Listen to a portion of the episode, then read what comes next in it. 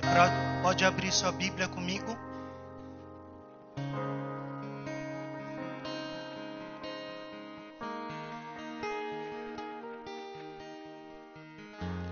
Abra sua Bíblia em Atos.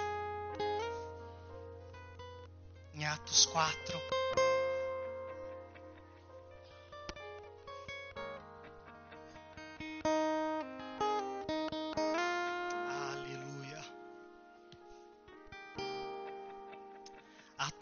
4. A gente vai começar no 33 e vai entrar no 5 engata aí. Vamos junto. Atos 4, 33. Fala assim: Com grande poder, os apóstolos davam testemunho da ressurreição do Senhor Jesus.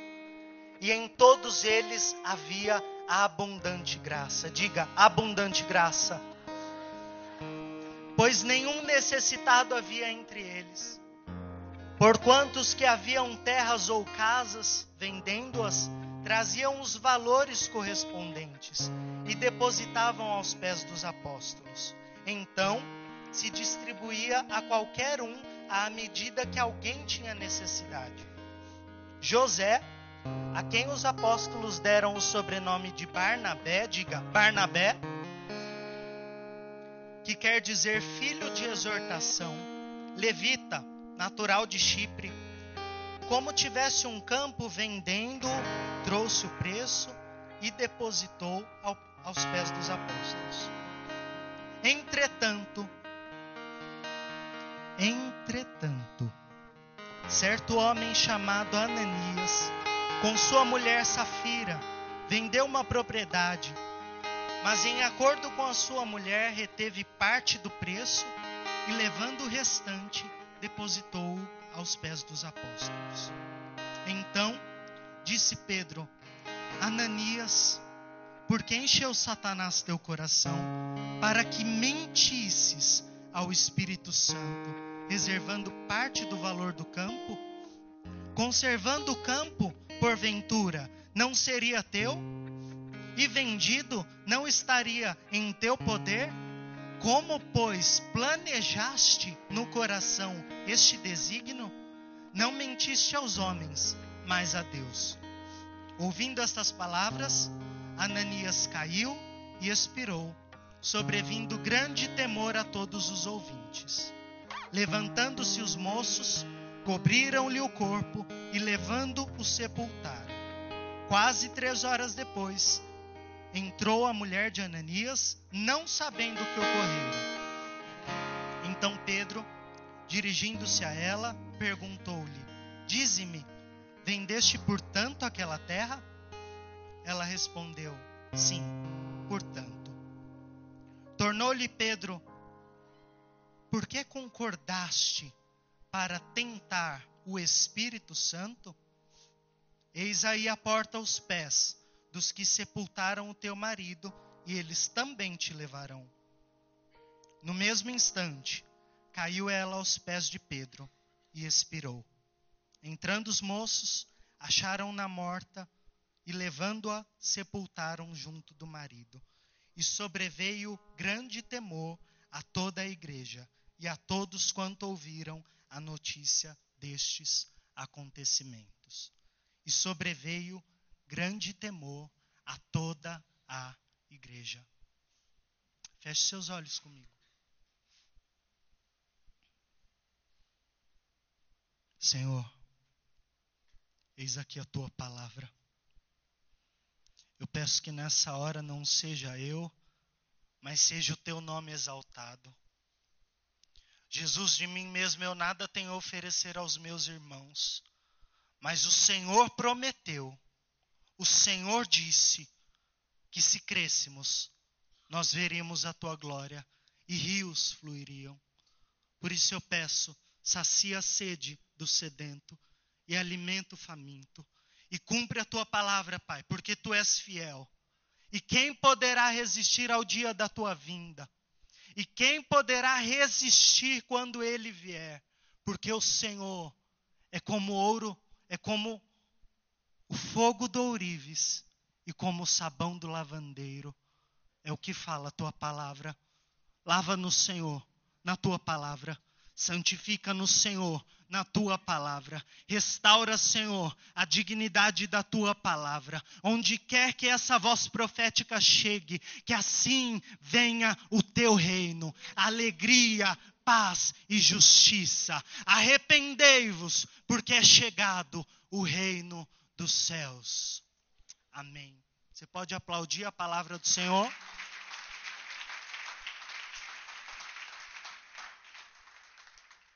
Pode se assentar. Hoje eu vou procurar ser um pouco breve. Então, eu não te enrolo e você participa. Pode ser? Eu não te enrolo. Eu vou ser direto e objetivo naquilo que Deus tem, mas você participa. Amém? É incrível esse texto. Para mim, é um dos mais sérios do Novo Testamento. Aqui a gente leu de um momento da igreja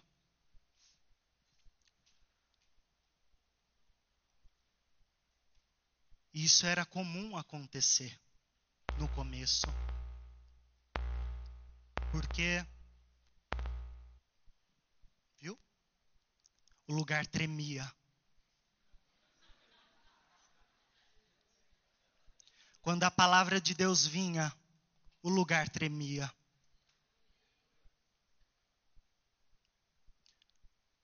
Quando a palavra de Deus vinha, pessoas morriam porque acreditavam. E eu creio que há tempos em que isso vai voltar a acontecer.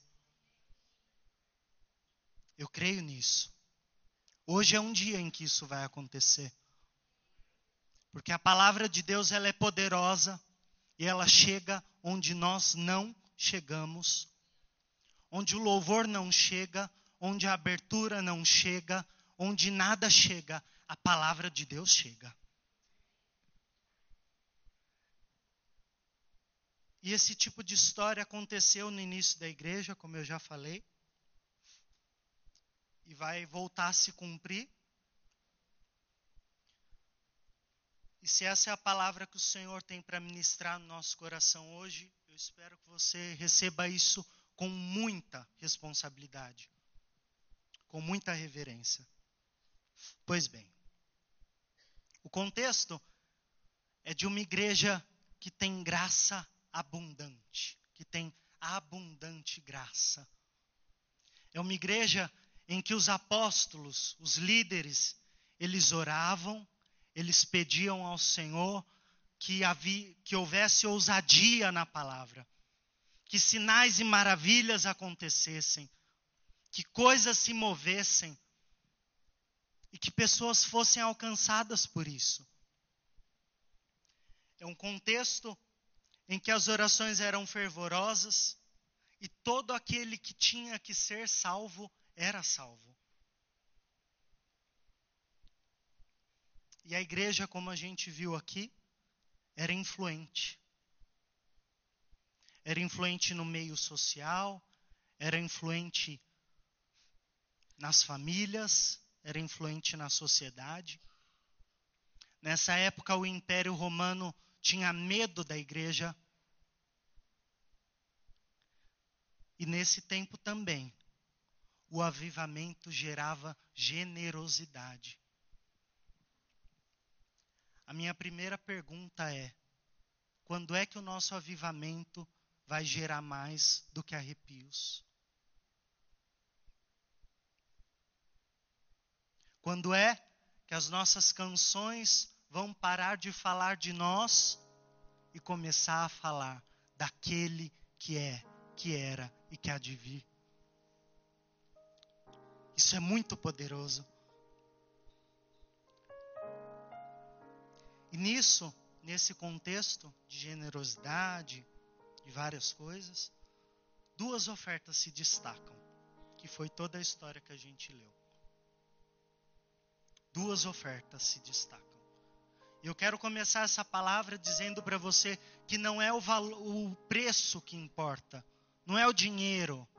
Não vim falar de dinheiro. Não vim falar de coisa material. Não vim falar de coisa física. Eu vim falar de um evangelho que toca as coisas físicas. Eu vim falar de uma palavra que quando ela se torna real, ela encarna o Verbo encarnado. O Verbo se fez carne e habitou entre nós, e vimos a sua glória, glória como unigênito do Pai. Essa glória é Cristo. Amém? Então, eu espero que essa palavra gere confronto, conserto e conforto no seu coração. Pois bem, oferta e sacrifício falam de três coisas: valor, diga valor, contexto e último, motivação. E agora a gente vai começar a entender um pouco mais. Vamos começar por Ananias e Safira. Lá no versículo 2, fala que Ananias reteve parte do preço e levando o restante. Isso mexeu comigo. Retiveram parte do preço e levaram o restante. Se você acompanhou, você vai perceber que eles não retiveram o restante e levaram uma parte.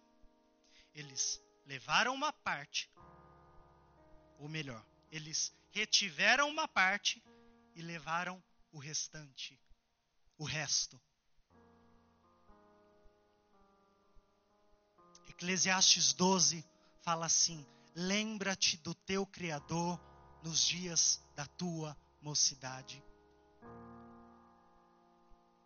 Eu não sei se você pensou que ia vir aqui para a igreja só quando tivesse 70 anos. Eu não sei se você imaginava que oferecer o resto para Deus. Eu vim aqui te dizer que Deus não quer o seu resto. Deus quer tudo.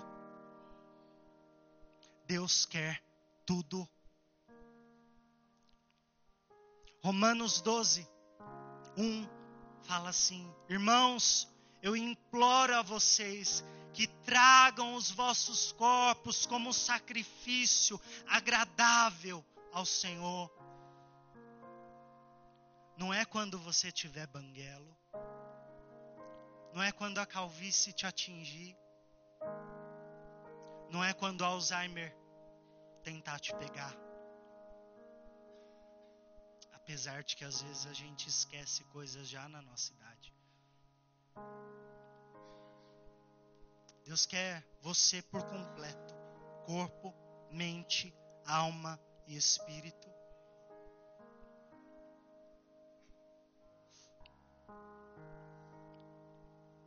E como eu disse, Ele quer tudo, inclusive os seus defeitos.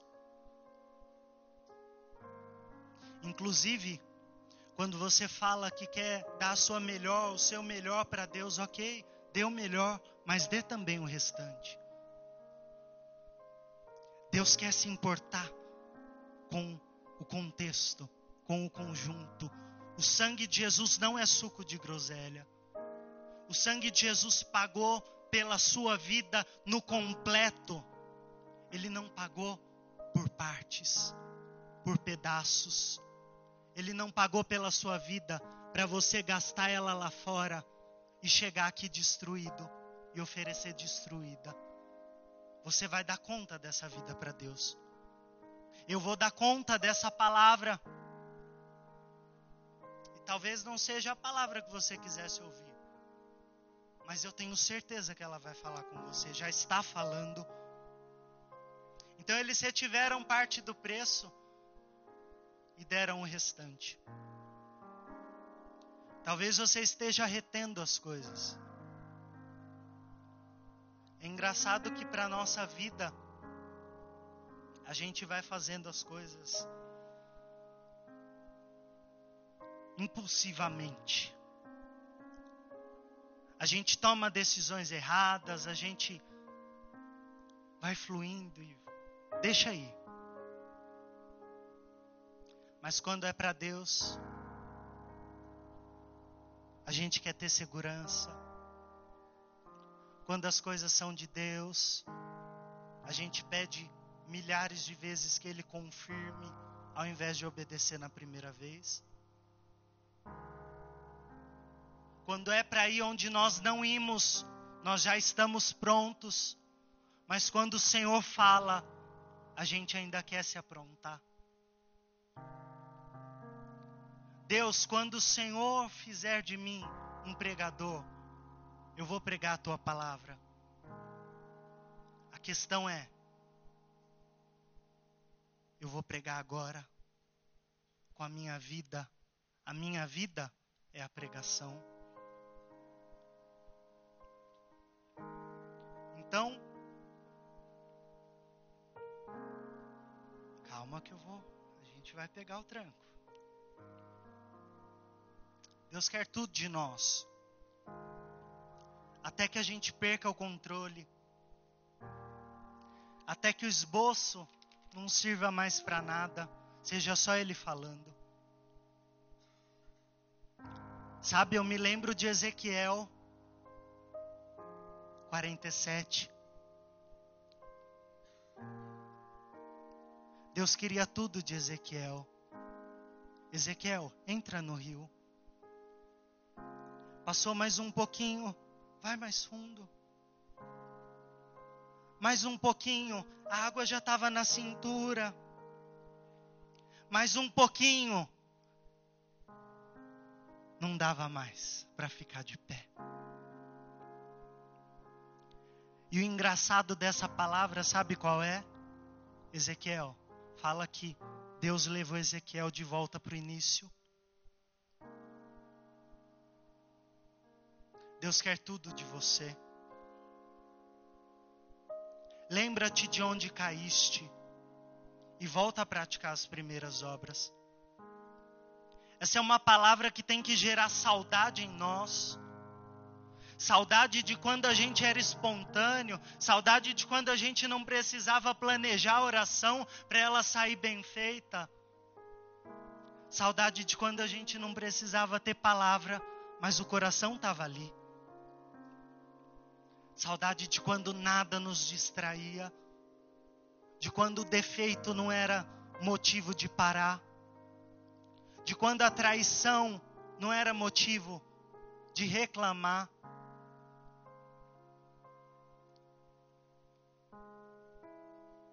E aí a gente fica se esquivando, se esquivando e retendo coisas. Há pessoas aqui que estão retendo o seu ministério pessoas aqui que morrem de vontade de voltar a fazer algo para Deus e não conseguem, porque estão retendo, estão mentindo para si mesmas.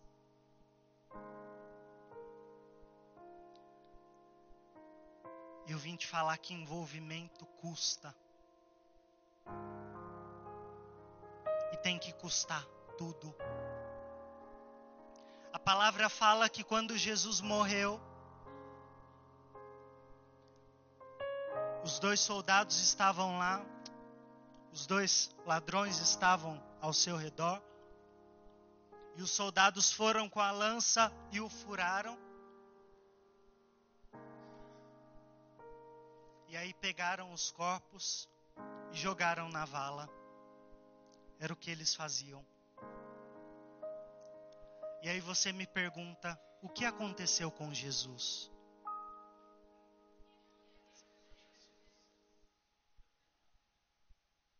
Vamos perguntar de novo?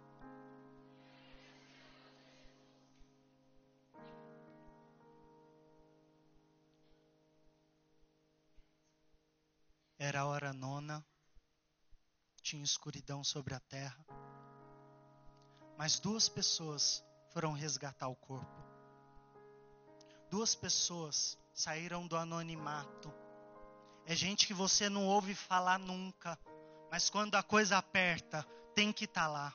Sabe por quê? Porque Deus quer tudo de você.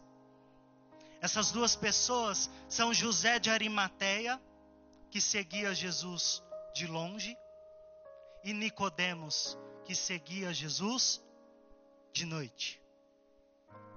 Você vai ver algumas vezes nos evangelhos essas duas pessoas.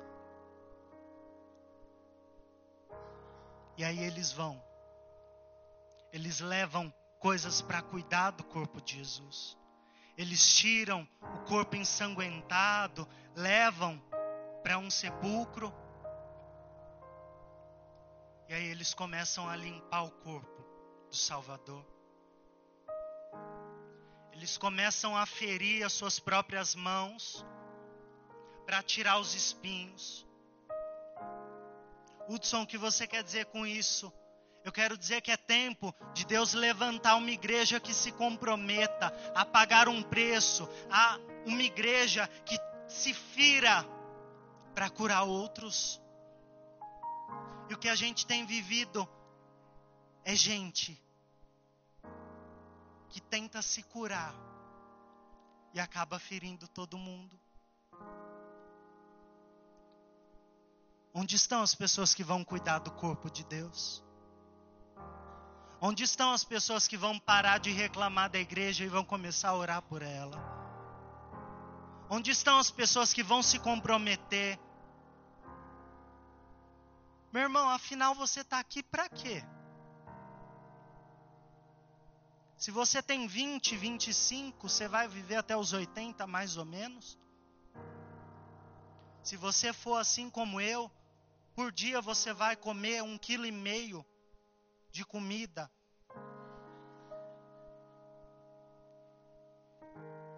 E isso vai resultar em 42 toneladas de dejetos no final da sua vida.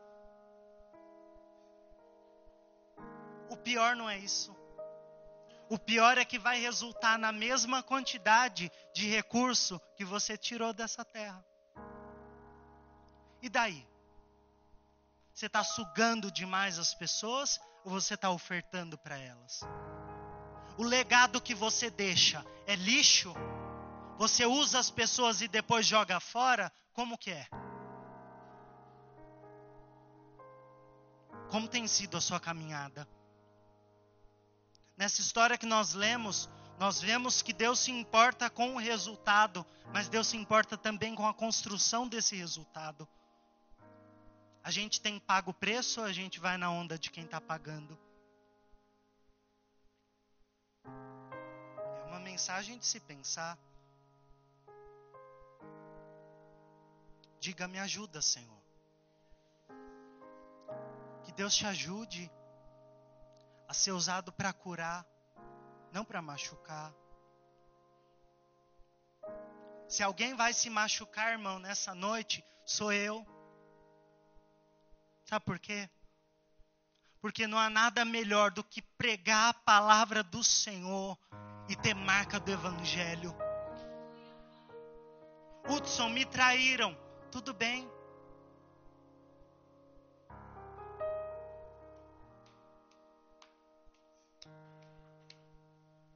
Volta a sorrir.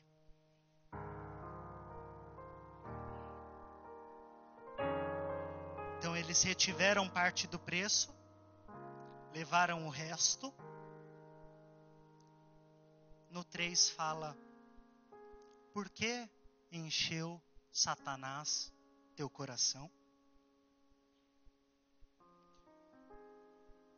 Ontem nós estávamos aqui, uma coisa bem séria foi falada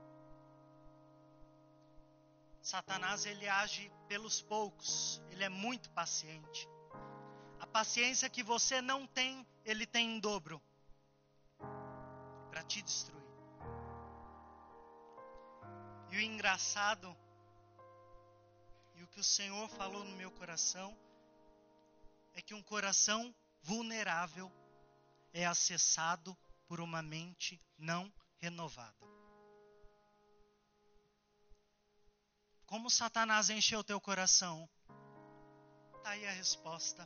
A sua mente não está renovada. A palavra fala em 2 Coríntios 10, 4. Mas as armas da nossa milícia, as armas do nosso arsenal, são poderosas em Deus para destruir fortalezas. Você sabe como é que o diabo tem vindo no meio da igreja e a gente ora, a gente clama, a gente jejua, a gente tenta não pecar, a gente tenta não fazer nada. E sabe por que, que ainda está errado? Porque tem uma fortaleza lá dentro. Para você entender isso, é o seguinte: nós temos o nosso país não é dos melhores, mas também não é dos piores. Deus nos deu essa nação. Essa nação vai se curvar ao Senhor. Nós temos o nosso país. Em Brasília, território brasileiro, tem várias embaixadas. E dentro dessa embaixada, o território é da outra nação, não é mais nosso. Então, é um pedaço de outro mundo, de outro reino, dentro da nossa nação. Então a gente tem a embaixada americana, a embaixada italiana. Se o italiano entrar lá, ele está no território da Itália. A polícia não poderia prendê-lo.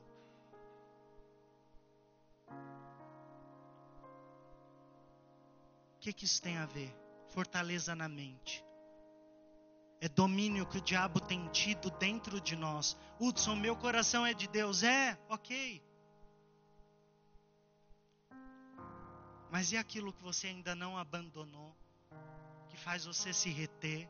Aquilo que te segura? São cordas. Mas eu declaro nessa hora que toda corrupção de entendimento seja quebrada nós nos levantamos contra esse tipo de fortaleza. Satanás não vai encher o nosso coração.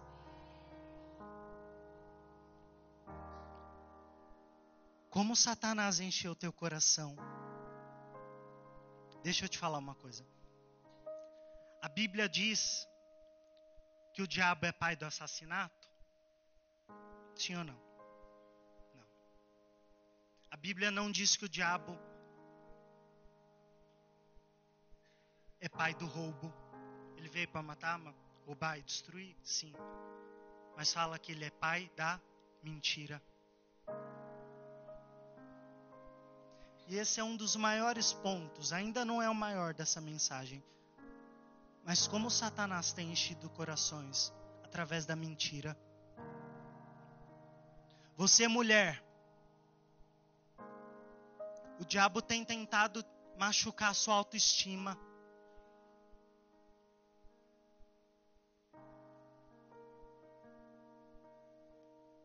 Você, homem, o diabo tem tentado ferir a sua masculinidade. É uma inversão de valores. São mentiras. O diabo é pai da mentira. E de tão bom que ele é em contar uma mentira, a gente cai no engano. E essa palavra de hoje é para dizer: espera, você tem um pai. E é um pai diferente daquilo que tem pregado por aí. É um pai que se importa. É um pai de verdade, paizão. Paizão mesmo. Aquele que te olha no olho e te responde. E você sabe que é ele falando. Paizão mesmo eu não sei se você teve pai na sua vida, eu sempre tive. Graças a Deus por isso. E meu pai, ele sempre dizia uma palavra que está escrita em 1 Gilberto. Ele dizia assim: cuidado com o que você vê, cuidado com o que você fala e com quem você anda. E o Espírito Santo quer falar isso para você hoje. Você fala, Senhor, Senhor. Vocês falam, Senhor, Senhor, e não obedecem o que eu mando. Jesus diz isso para os fariseus. Tem gente aqui que não obedece. Como você quer se mover em espírito, crescer na vida, alcançar coisas, se nas pequenas você não tem sensibilidade? Não dá.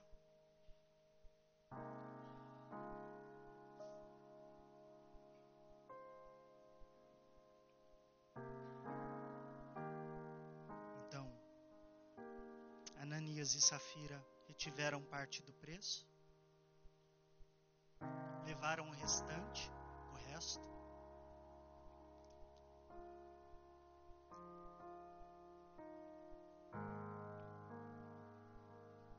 Satanás encheu o coração deles. Essa parte é importante. Como, pois, planejaste isso em seu coração? Não adianta ser cristão e não ter encontro com Cristo. É muito vazio se eu colocar minha Bíblia de debaixo, debaixo do braço não viver aquilo que eu prego, você vai perceber. Se eu não tiver unção, você vai perceber. O engraçado é que se eu tenho unção, às vezes você não percebe e não precisa. O que é de Deus vai sendo construído, vai sendo conquistado. E a palavra fala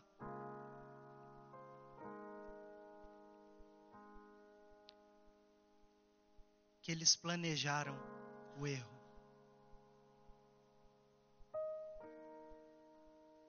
Tem gente aqui que é incompleta porque copia outro. Deixa eu te falar uma coisa. E aqui dentro é muito sério isso. Adoração não se copia. Se ela é tua, a gente vai saber que é. Se não é sua, talvez você passe vergonha. Adoração não se copia. Tem que ser genuíno. Não pode ser forçado. Não é uma entonação de voz minha aqui que vai mudar a sua vida. É o que o Espírito disser. Eu não preciso forçar nada. A palavra ela vai como uma espada e a espada que eu imagino não é uma espada, é um bisturi. Vai cortando, vai cortando e cortando. Essa é a palavra que a gente serve. E quando a gente adora essa palavra, quando a gente adora o Senhor da palavra, não pode ser copiado. Quem tem que gerar é o Espírito Santo.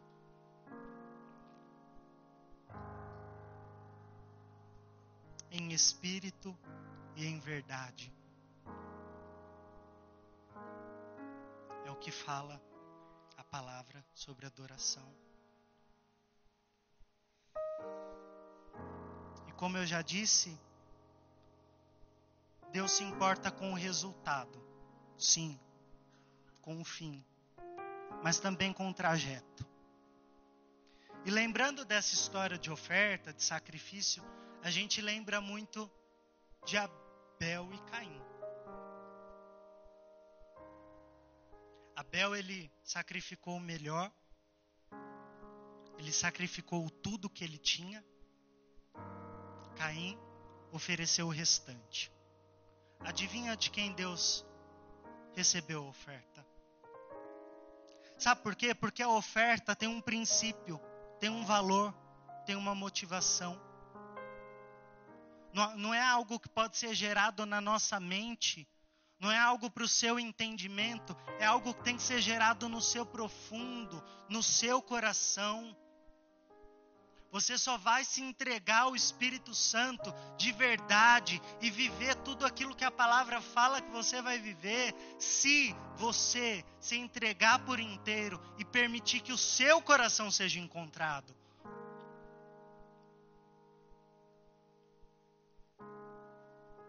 E Caim mata o seu irmão. E ele ouve uma voz Caim, cadê o seu irmão? E aí a gente volta naquilo. Você é responsável por quem está do seu lado. Não precisa conhecer. Essa semana eu estava no trem, no metrô. Em alguns momentos eu, com meu fone de ouvido, eu começava a pensar: Senhor, por que, que essas pessoas não têm o que eu tenho? A vida delas está destruída, elas não têm paz. A minha vida não está como eu gostaria, mas eu também tenho paz. As coisas não são fáceis para elas, elas são vazias. A gente vê isso no semblante. Não estou julgando ninguém. Quem julga é a palavra.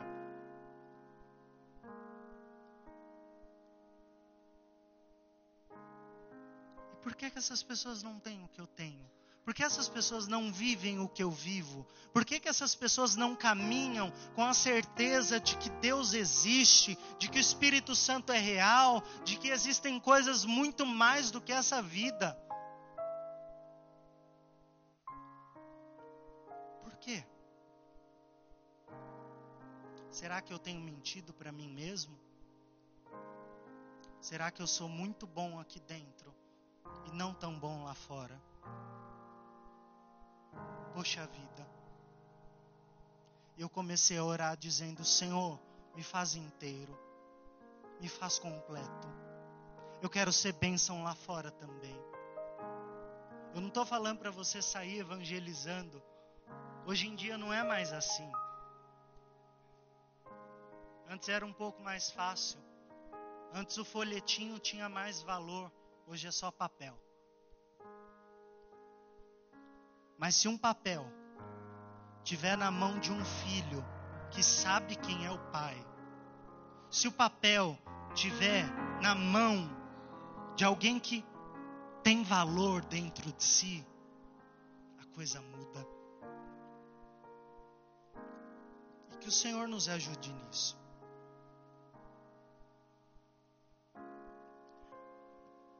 Anotei uma frase aqui. A nobreza está acompanhada de esforço. Então, meu irmão, começa a se esforçar mais. Começa a se entregar mais, a se render mais.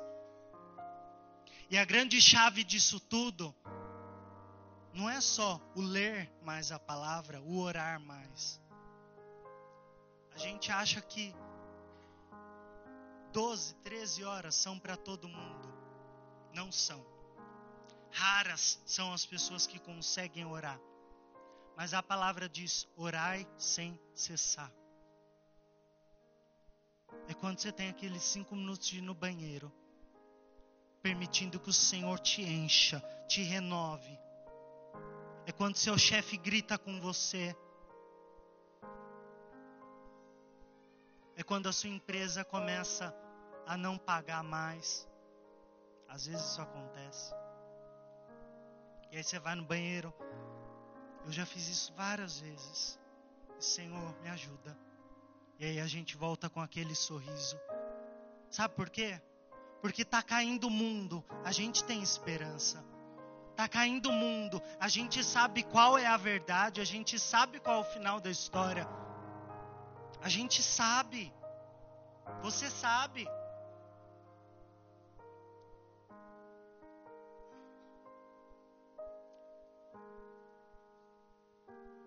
Agora chegou o ponto mais importante.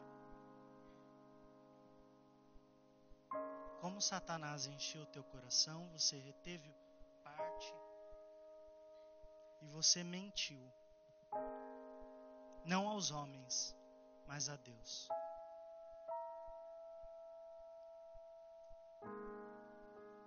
Meu irmão, de tudo que você faça na sua vida, não entristeça o Espírito Santo. Não fira o Espírito Santo. Ele é uma pessoa muito doce. Você pode não conhecê-lo, mas ele existe. Não minta para o Espírito Santo. Não diga que você está bem não estando. Não faça isso.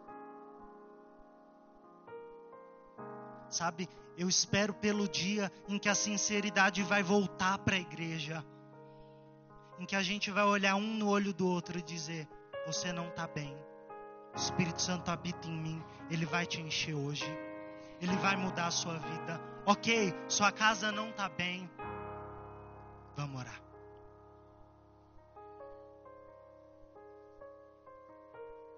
Hudson, como eu vou orar na minha casa? Tanta gritaria.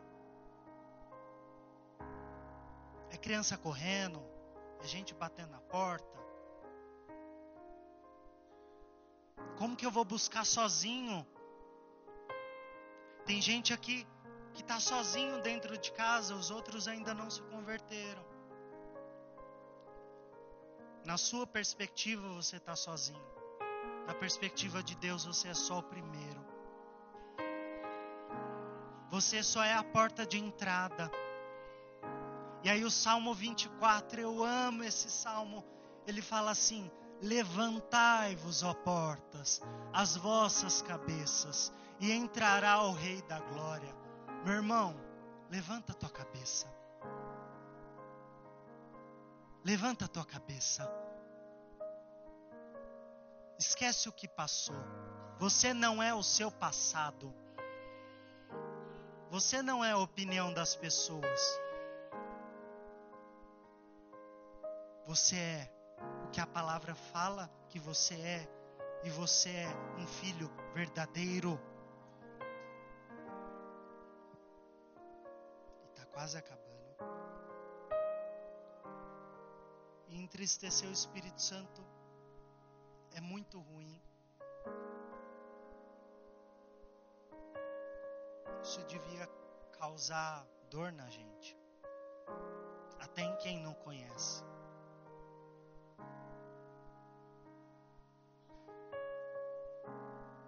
Outros lugares é pregado que você vai receber a direção de um espírito de luz.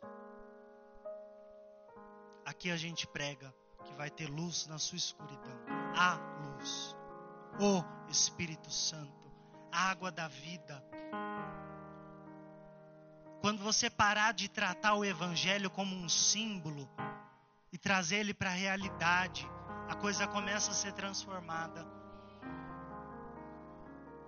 A gente fala que rios vão fluir do nosso interior. Isso significa que há algo muito além da minha vida. Isso significa que há algo muito além de você mesmo. Então não minta para essa pessoa, para esse algo. Não minta.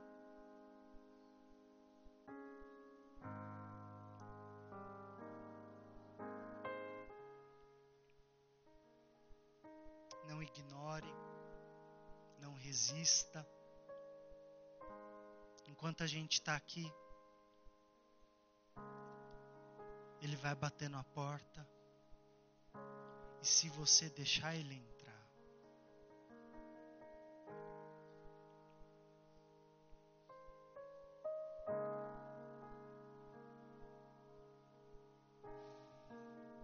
existe beleza na verdade. Quando a gente para quando a gente tira a mentira, quando a gente tira o rótulo e a gente começa a viver a verdade. Aí a gente não é mais quem fere, a gente não é mais quem perde, a gente não é mais quem rejeita aquele que quer nos ajudar a gente começa a se identificar com Ele. E aqui entra a segunda oferta. Eu já falei tanto que eu acho que você ainda talvez não lembre muito mais da história. Mas diz que Barnabé, José, José, os apóstolos colocaram nele o nome de Barnabé. Diz que ele decidiu fazer a mesma coisa. E a história conta que ele é um dos primeiros a ofertar, a vender os seus bens. Ele não faz isso porque ele era comunista. Ele faz isso porque a causa é muito maior do que eu. Então, a minha vida é para sustentar isso e para ser sustentado disso. E a coisa mais linda é o nome que ele recebe: Barnabé. Quero que você treine comigo. Esse nome é muito bonito. Prometo que eu estou terminando. Eu quero que você diga Paracletos. Hudson, você está falando grego? É. Do grego. A palavra Paracletos, Paraclésios, essa variação fala sobre consolação, sobre exortação. Então, aquele José, o Zé, ele começou a ser identificado por quem habitava dentro dele. O que, que isso significa? Jesus, lá em João 14, quando vai começar a falar do Espírito Santo, ele fala: o Espírito Consolador, que o mundo não pode receber, mas que já está entre vós. E aí ele fala: o Espírito Paracletos. Vamos falar de novo? Agora o nome do Espírito Santo. Fala: Alos Paracletos. Significa outro consolador um consolador exatamente igual ao primeiro. O Espírito Santo não é menor do que Jesus Cristo. O Espírito, eu não estou aqui falando que ele é muito maior, não. É exatamente igual.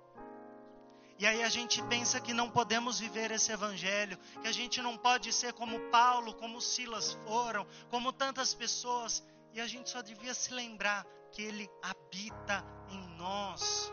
O Espírito Santo e quando o Espírito Santo começa a habitar em você, você permanece. E aí eu vou em João 15. Em João 15 fala que tudo que pedires em meu nome, eu farei. Só que antes fala outra coisa. E a gente esquece de falar essa outra coisa. Como que você vai pedir e receber se permanecerdes. Você tem orado tanto e pedido tanto. Só não chegou porque você ainda não permaneceu. Começa a permanecer nessa verdade. Começa a permanecer na palavra. Começa a permanecer na caminhada com o Espírito Santo, naquilo que ele tem para a sua vida. E aí sim, esse segredo, ele vai ser verdadeiramente impactante na sua vida. Então Barnabé começa a ser identificado com o próprio Deus. Ele consola, também consolo. Ele enxuga a lágrima, também eu vou fazer isso. A minha missão é que Cristo seja formado em mim e que você veja isso. E o significado disso é aquele que revive.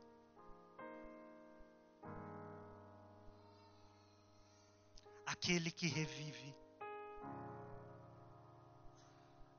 Eu louvei ao Senhor pela primeira canção que nós cantamos. Me pergunta se eu me lembro. Não.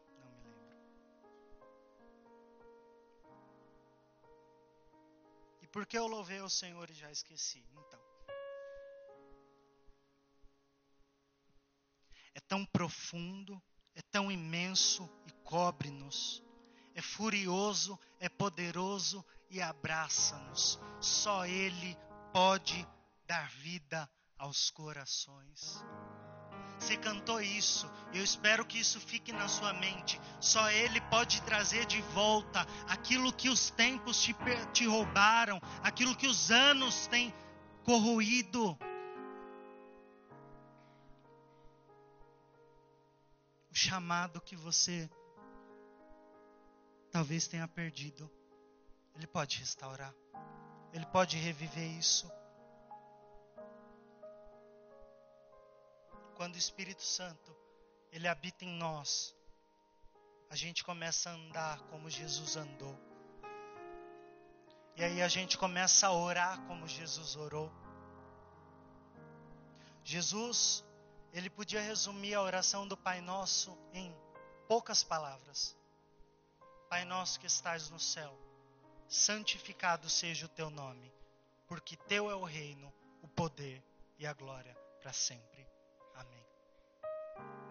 Quando o Espírito Santo começar a se mover dentro de nós, a nossa maior ambição na vida vai ser santificar o nome de Jesus. E como santificar aquilo que já é santo? É tirar da lama.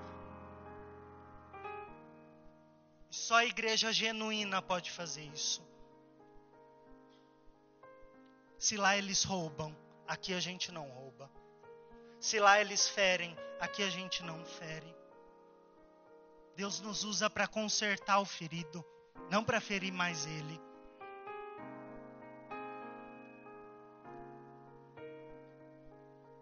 Dignificar o nome de Jesus. Santificar esse nome. Ó oh, quão lindo esse nome é. E aí a gente vai cantando e cantando e cantando até que esse verbo seja restaurado o Verbo restaurado. Quem é o Verbo? Jesus. Ele habitou entre nós. Ele subiu ao Pai, mas ele disse: Se vocês permanecerem, vocês vão receber o Espírito Santo, o Espírito da promessa. Um Espírito que não pode ser derramado sobre você se você não decidir se você quer ficar aqui dentro ou se você prefere o mundo um espírito que não vai ser confiado a você se você não decidir se você realmente vai ficar no ministério ou se você vai continuar pingando de gato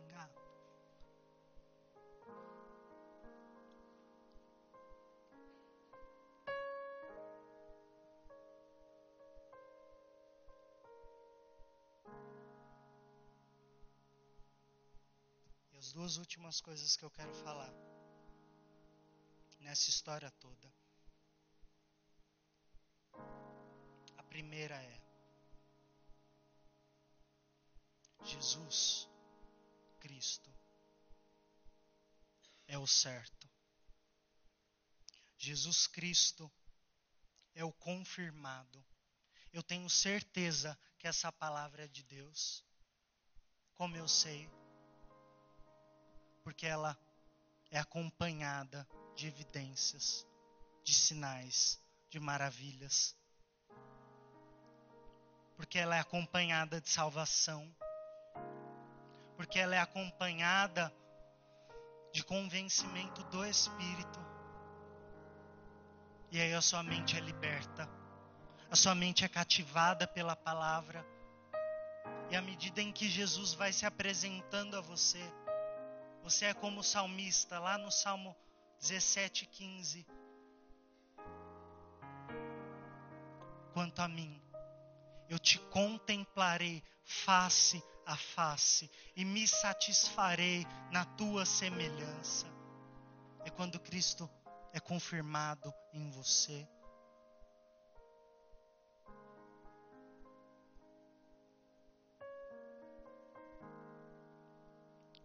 João Batista ele pergunta para Jesus: Como é? Como é que eu vou saber que tu és o Cristo, aquele que deveria vir ao mundo? Aí ele responde: Os cegos vêm, os surdos escutam, os leprosos são limpos, e aos pobres é pregado o Evangelho. O Evangelho dessa noite, e é simples, é receba o Espírito Santo. Permita que esse Espírito Santo venha transbordando no seu coração.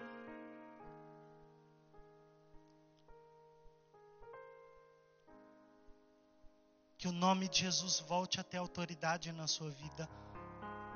Que o sangue de Jesus volte. Eu me lembro quando era pequeno e a gente escutava as tias do coque, elas diziam: sangue de Jesus tem poder. E tinha mesmo.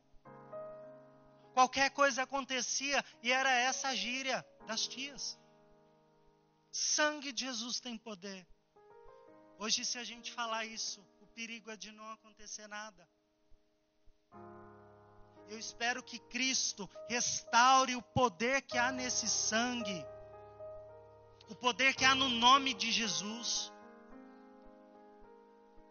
Conforme você vai lendo o livro de Atos, você vai vendo que as pessoas vão conhecendo isso. E que o nome de Jesus, elas não precisam orar por cura, elas não precisam orar por libertação, elas só vão lá e chegam numa casa, a paz do Senhor Jesus. E aí elas tocam em alguém e diz: "No nome de Jesus Cristo, o Nazareno, ser limpo, em nome de Jesus Cristo, o Nazareno ser curado. Em nome de Jesus Cristo, o Nazareno seja restaurado. É isso.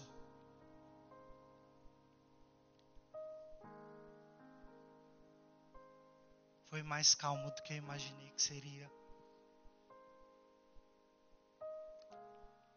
Mas eu espero que você permita esse Espírito Santo te encher, curar suas feridas. Permite esse Espírito Santo te conduzir em triunfo, mesmo quando você leva na cara. Eu espero que Ele levante a tua cabeça. Eu espero que você volte. Que você volte. Que as saudades de orar as saudades de andar com Deus volte ao seu coração.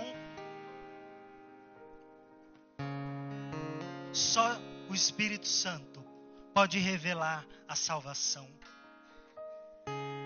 Só o Espírito Santo. Quando o Espírito Santo vier ao seu coração, você vai entender tudo que você canta. Você vai entender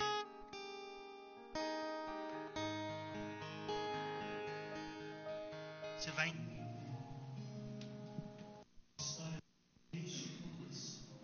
Só põe um pouco de um retorno aqui, tio.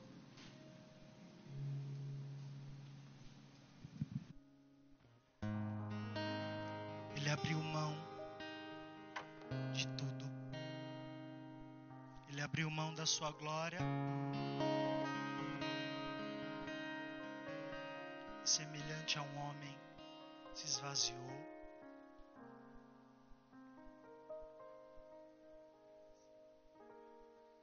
tornou servo e a si mesmo se humilhou e como filho obedeceu até a morte e morte de cruz. A gente canta muito isso. Mas o Espírito Santo quer revelar. Mas o grande Deus, o nosso Pai, o exaltou e lhe deu o nome, o nome, o nome que está acima de todo nome, o nome que precisa voltar a fazer sentido na sua boca, o nome que precisa voltar a ter respeito no seu coração.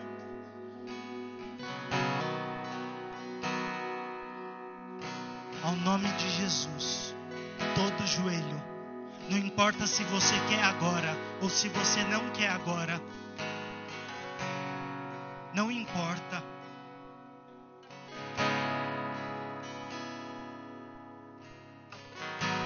Eu espero que o Espírito Santo reviva em você. Eu espero que o Espírito Santo faça você se entregar por completo. Eu espero que o Espírito Santo faça sentido para você. Que ele seja muito mais real do que a pele. Muito mais real do que alguém falando perto. E eu te convido a fechar os nossos olhos.